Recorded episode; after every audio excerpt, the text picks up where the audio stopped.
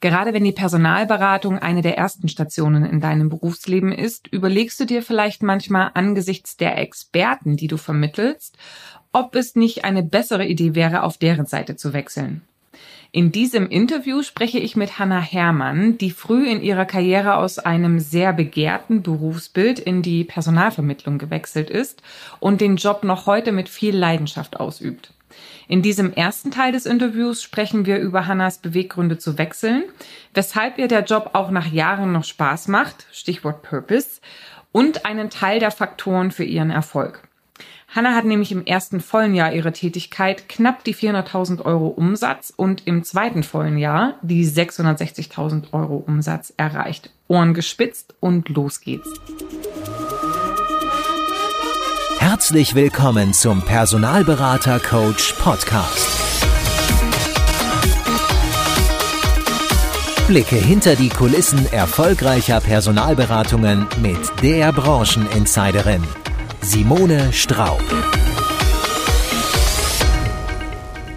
Ja, ich kann selber noch nachvollziehen, wie es war früher, als ich als Personalberater gearbeitet habe und die Kandidaten, die ich vermittelt habe, die habe ich mir manchmal angeguckt und habe mir gedacht, mein Gott, ähm, die verdienen so wahnsinnig viel, die sind ja so nachgefragt, habe ich eigentlich den falschen Job ergriffen?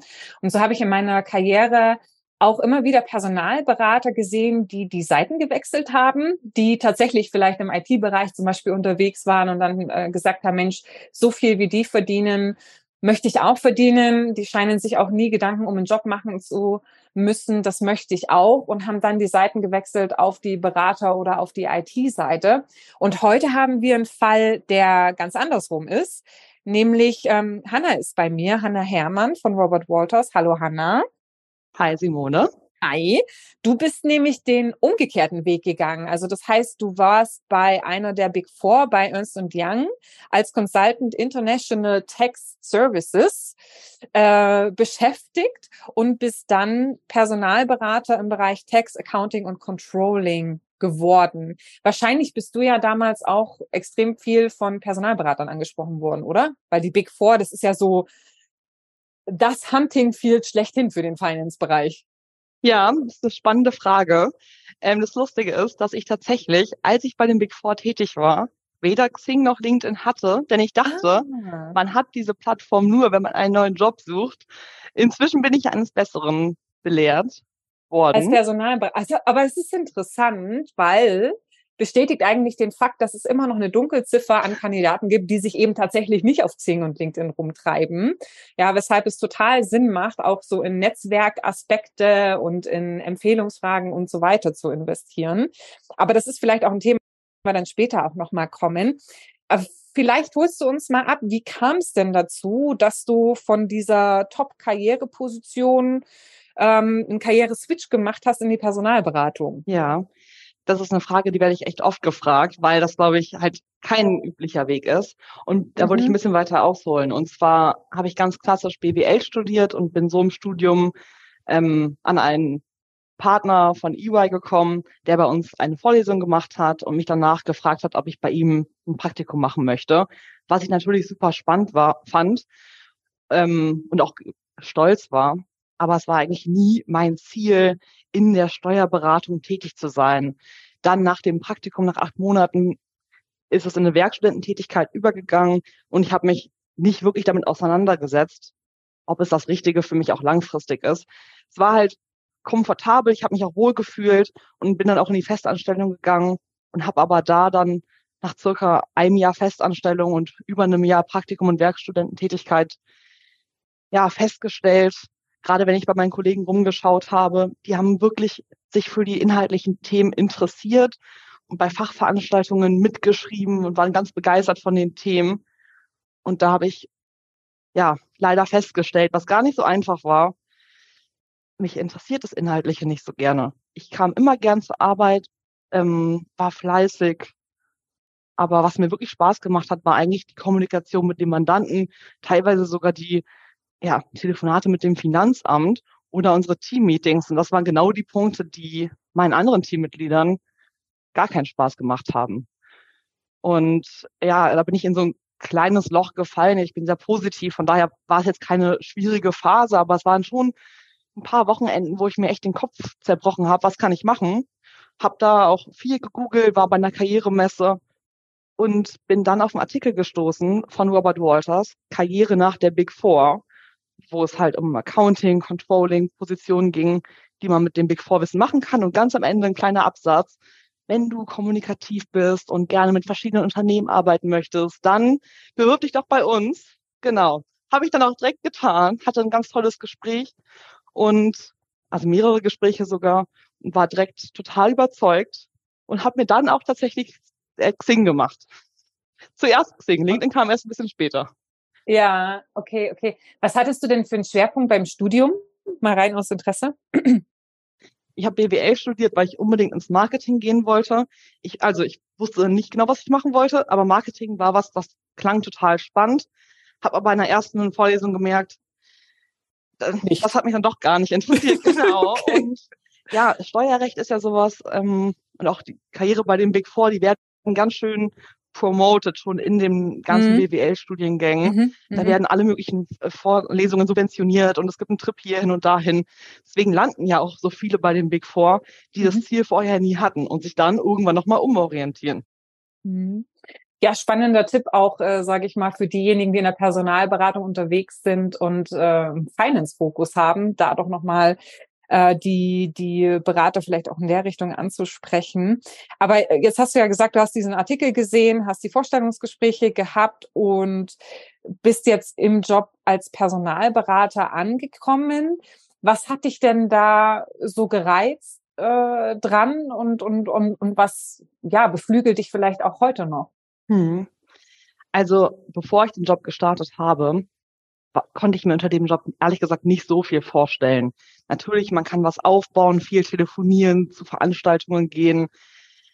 Ähm, aber so richtig greifbar war das nicht. Ähm, das habe ich dann quasi wirklich, was ich machen soll, erst hier gelernt. Und ich bin ja als 360-Grad-Beraterin tätig. Und das ist natürlich ein ganz vielfältiges Tätigkeitsfeld. Also mit Kunden und Kandidaten, die Akquise-Seite, Kunden aufbrechen und aufbauen und die unzähligen Persönlichkeiten, mit denen, mit denen man im Kontakt steht, mit denen man ja sonst gar nicht sprechen würde. Also das sind so die Themen, die, die ich toll finde, diese Vielfalt. Und wir haben ja bei Robert Walters einen lokalen Ansatz. Sprich, ich sitze selber in Hamburg und vermittle auch Positionen im Finanzwesen in Hamburg und Umgebung. Aber das ermöglicht mir natürlich einen total persönlichen Austausch mit Kunden und mit Kandidaten. Hm.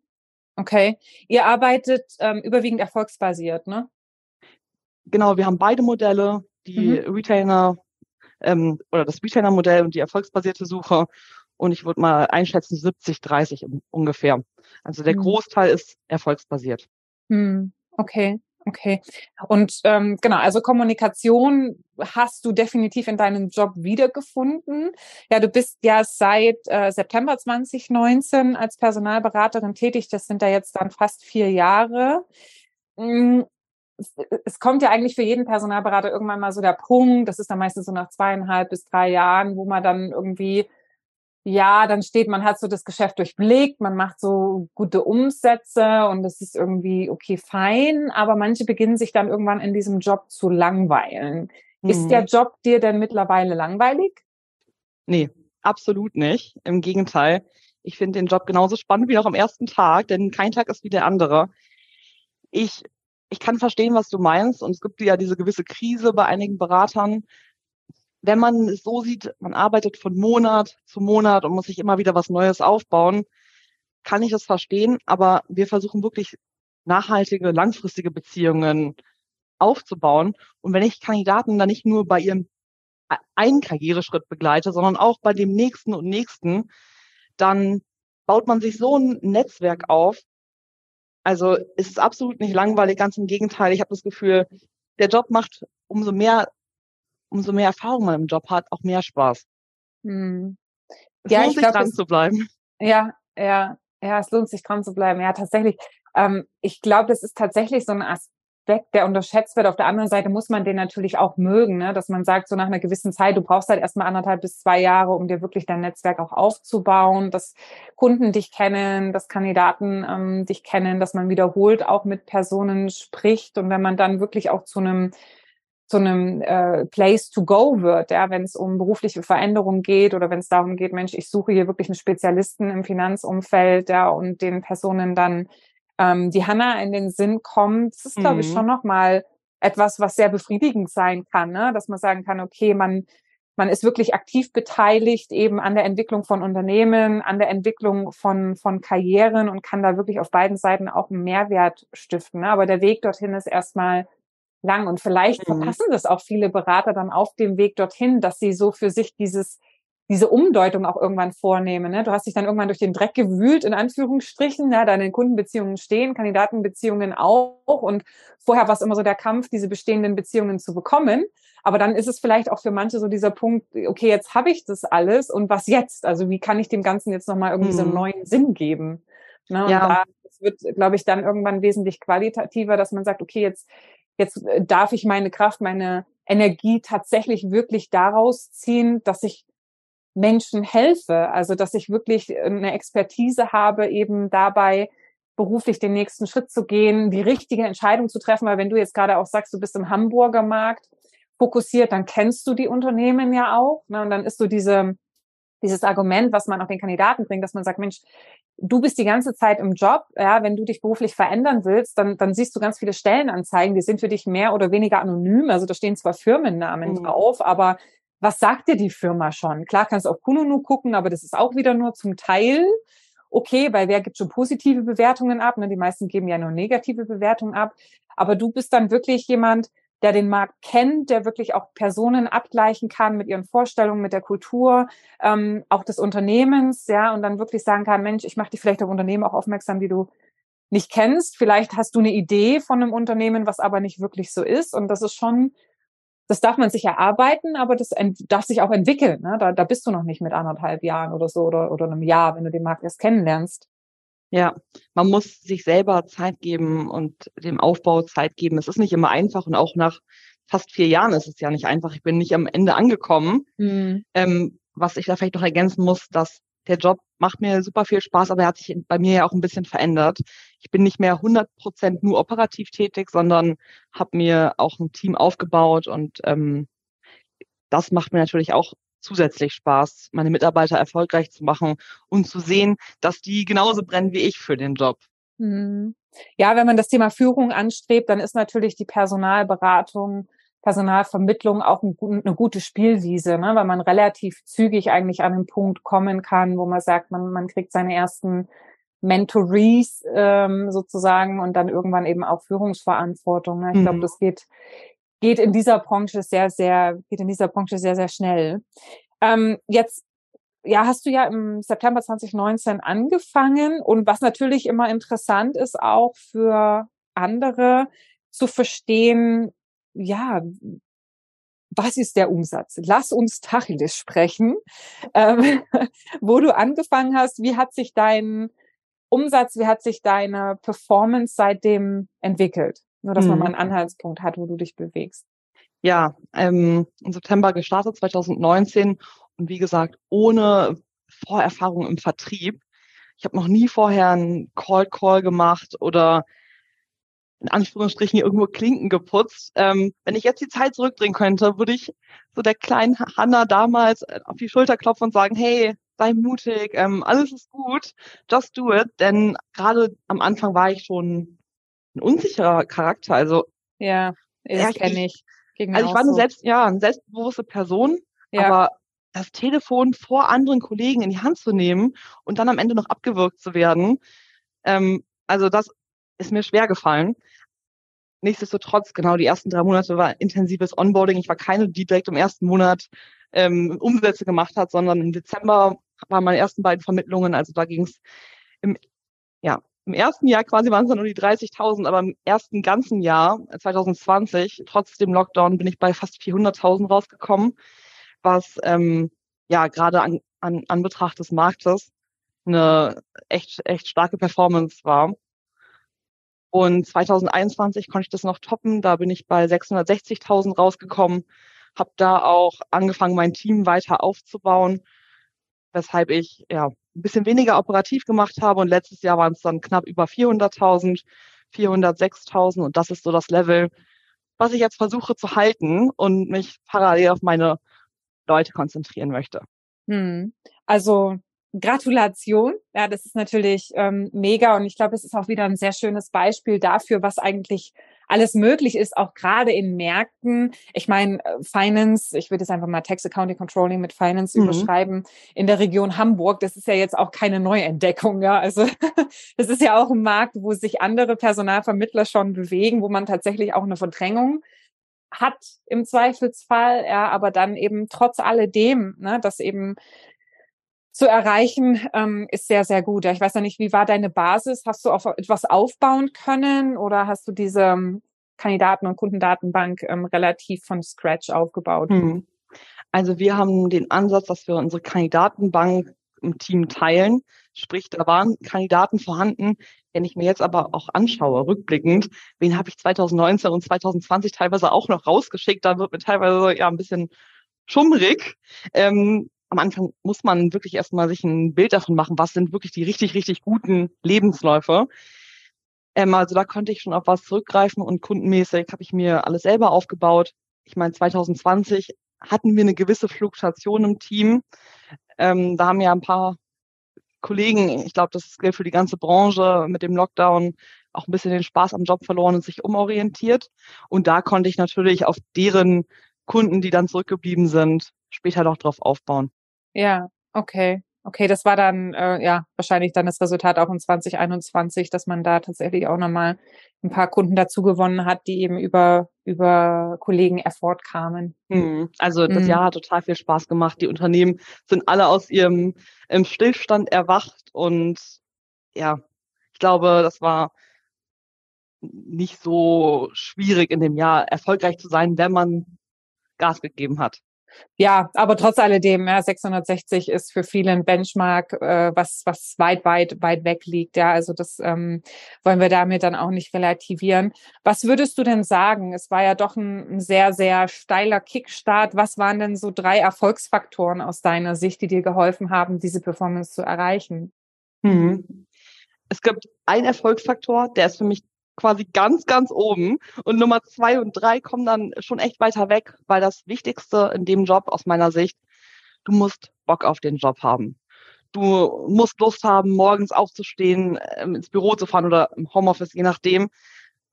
Aber du musst echt Lust darauf haben, was du machst, weil wenn man das Gefühl hat, ich muss jetzt Kunden anrufen, ich muss Kandidaten mal wieder updaten oder mit einem Kandidaten lunchen gehen, obwohl ich viel lieber in meiner Mittagspause was anderes machen würde zum Beispiel, dann funktioniert es nicht. Es muss von einem selber rauskommen, dass man diese Leidenschaft und ja, das Interesse auch an dem Gegenüber ähm, auch transportieren kann.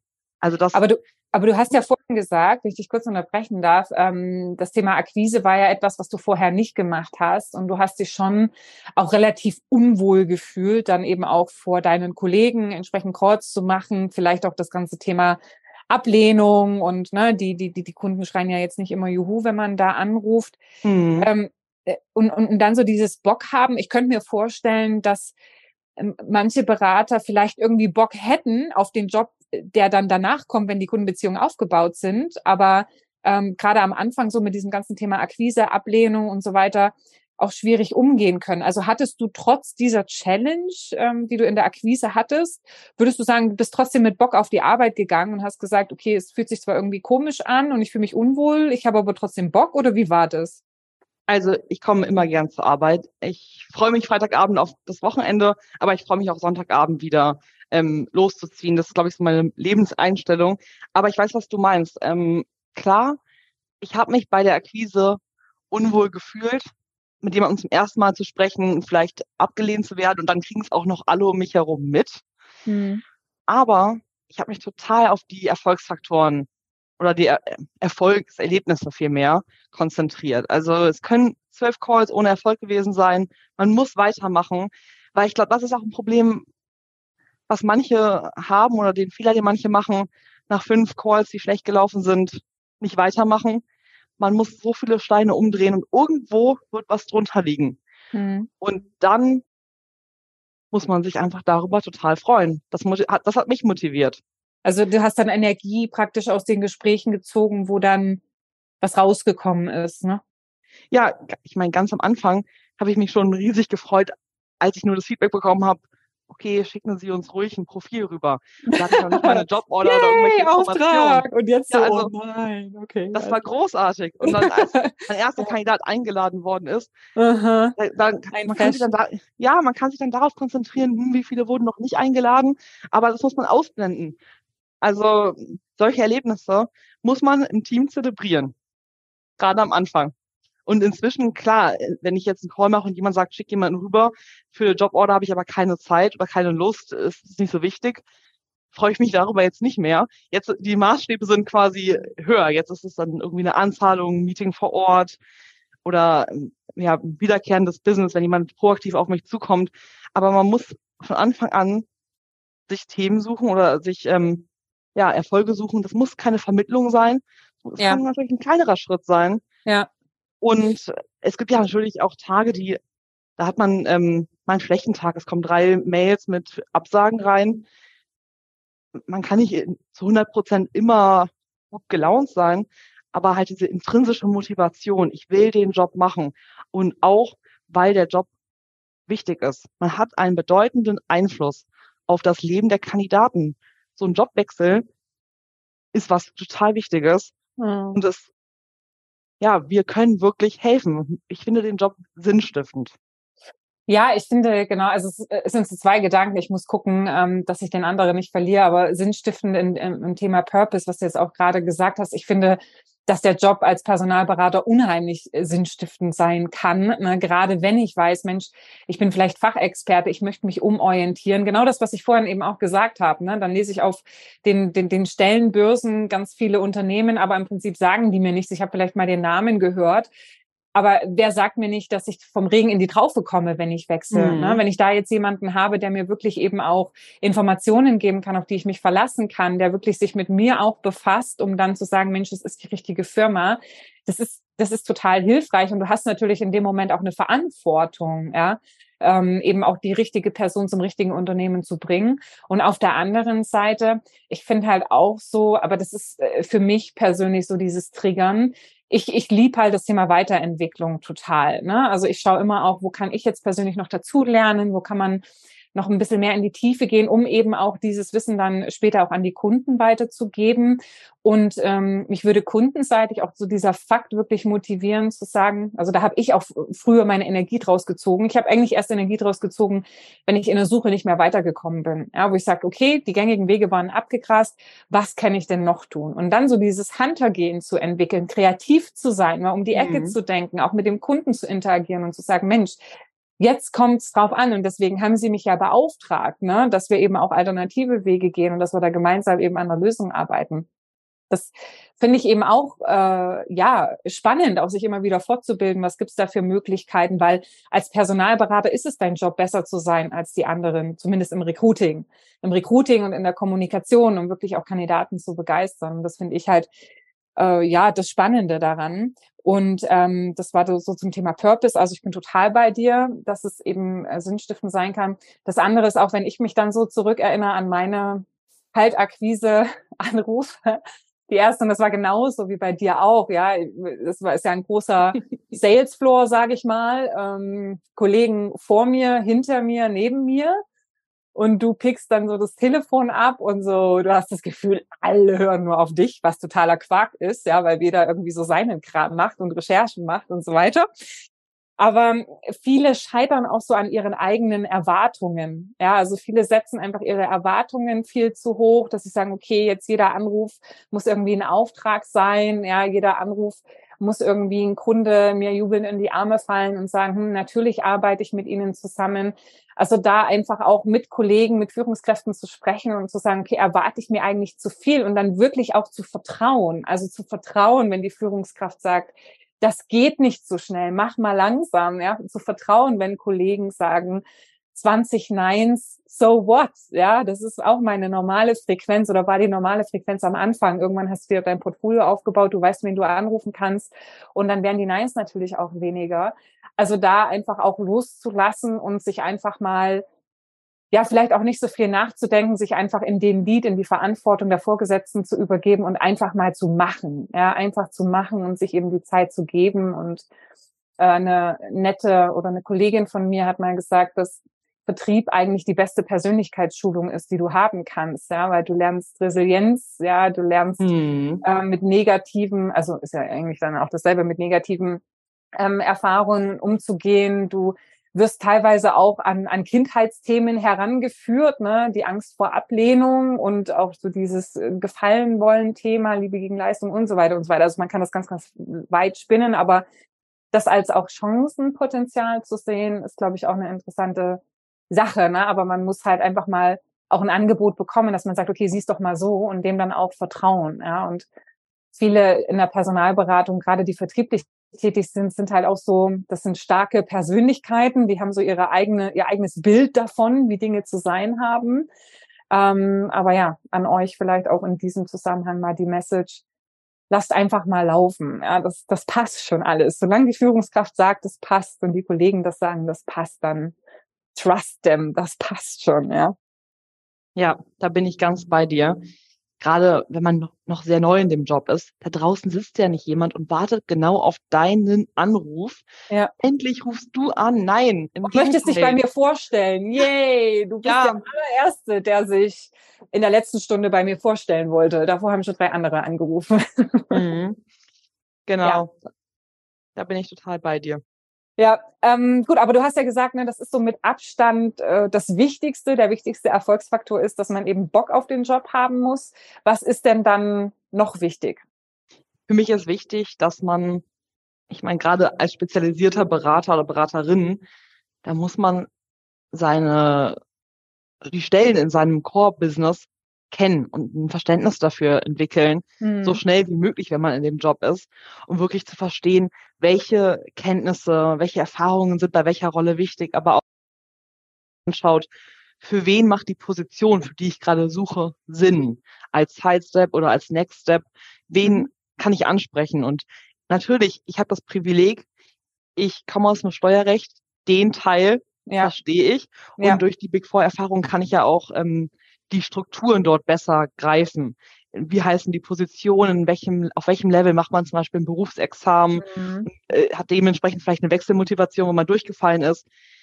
Aber auch ich musste mir am Anfang ganz viel dazu aneignen, zum Beispiel über das Wissen im Controlling. Was sind da die wichtigen Themen, die wichtigen Systeme? Worauf kommt es an? Welche Schwerpunkte gibt es? Und das sollte man gerade am Anfang nicht unterschätzen, sich da nochmal eine Stunde mehr zu nehmen. Ich hatte mir damals einen kleinen Blog gekauft und habe da wirklich ja, Debitoren, Kreditoren, Sales Controlling, Produktionscontrolling, mir mal Seiten gemacht und dann einmal im Gespräch durch Kollegen. Wir haben ja auch ein paar Kollegen glücklicherweise, die aus den Fachbereichen kommen und mir da was mitgeben konnten. Aber natürlich, wir sprechen den ganzen Tag mit Kunden und Kandidaten. Man muss wie ein Schwamm das Wissen aufsaugen. Mhm. Und ob man es in einem Kopf hat oder im kleinen Büchlein oder in einer Datei auf dem Laptop. Aber ja, ohne die Qualität geht's nicht, weil sonst kriegt man ja auch von Kandidaten das Feedback immer und immer wieder, die Stelle passt so ganz und gar nicht. Und auch von Kunden und man würde sich so viel Arbeit umsonst machen, die ähm, ja, ist verschwendete Zeit.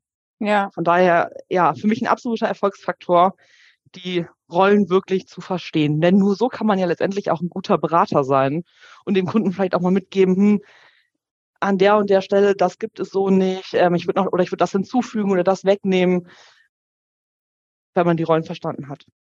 Ja, es spricht natürlich auch wieder ganz klar für die Spezialisierung, ne, dass man einfach effizienter arbeiten kann in dem Moment, wo du dich wirklich auch in die Rollen eindenken kannst und einfach Mehrwert auch über diese reine Profiltransaktion hinausgeben kannst. Ne? Also Thema Machbarkeit der Suche am Markt, ähm, auch, sage ich mal, Verständnis der Position und wenn der Kunde einen Anforderungen gibt und sei es nur, weil die HR vielleicht zwischendrin hängt und die dann sagen, okay, wir packen mal alles rein und du dir das Profil anguckst und sagst so, na ja, Das wird so am Markt aber nicht abbildbar sein, ne, weil so viele Elemente drin sind. Hm. Sicherlich ein Punkt. Ähm, oder aber auch, weil du jetzt vorhin gesagt hast, ähm, in welchen Rollen befinden sich welche Leute. Das ist ja auch manchmal äh, ja, keine Ahnung, jetzt auch in der Personalberatung, bei dem einen heißt es äh, Teamleader, ja, und bei dem anderen hat ein Senior Client Partner auch fachliche Verantwortung oder Disziplin, äh, disziplinarische Verantwortung für eine gewisse Projektgruppe sozusagen und, und, und Kollegen. Also da muss man eben auch ein Gefühl dafür haben, welche unterschiedlichen Rollenbezeichnungen gibt es denn am Markt, um dann eben auch nochmal effizienter auch beim Sourcing zu sein ne, und mal um die Ecke zu denken und, und sich dann in seinem Recruiting-Bemühungen abzuheben von denjenigen, die eben die Rollen nicht so richtig verstanden haben. Ja. Mhm. Also bin ich, bin ich bei dir.